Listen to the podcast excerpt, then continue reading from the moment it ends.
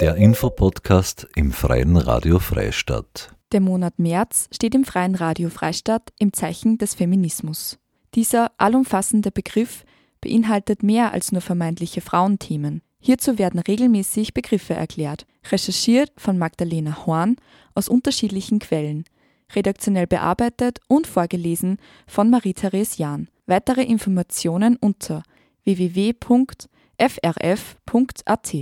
Das englische Wort Gender wird auch im deutschen Sprachgebrauch verwendet, um eine genaue Differenzierung zwischen dem biologischen Geschlecht Sex und dem sozialen Geschlecht Gender zu erhalten. Die Einteilung beruht auf dem Wissen, dass Gender ein Ergebnis sozialer Konstrukte und Prozesse ist. Denn die Gesellschaft mit ihren Strukturen, die Erziehung und das soziale Umfeld haben einen großen Einfluss auf die Entwicklung von Gender.